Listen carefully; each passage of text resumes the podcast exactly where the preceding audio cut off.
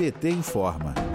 O PT anunciou, na festa de seus 42 anos, uma nova experiência partidária para contribuir com a defesa e a democracia no país. A novidade é a criação dos Comitês Populares de Luta. O objetivo é organizar a mobilização de todas as pessoas dispostas a contribuir para transformar a vida do povo brasileiro.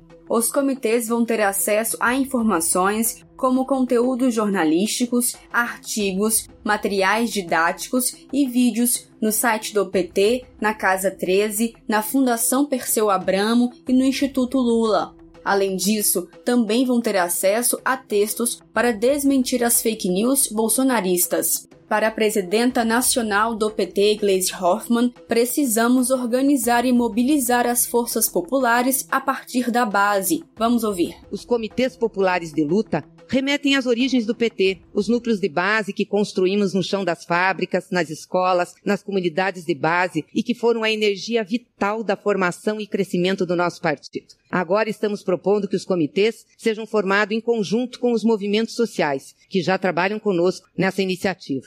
O desafio histórico à nossa frente exige um passo ousado como esse. Em nossa trajetória, aprendemos que só a força da organização popular é capaz de transformar profundamente a realidade, como o PT propõe desde sua origem. E só essa força será capaz de defender as conquistas sociais e lutar de maneira eficaz contra retrocessos. No site do partido tem uma cartilha que orienta como construir um comitê popular de luta, onde pedir orientação sobre sua organização e ainda como ter acesso a informações. Além disso, também sugere atividades que podem ser desenvolvidas pelos comitês para promover a interação com as comunidades. Para saber mais sobre os comitês, acesse pt.org.br.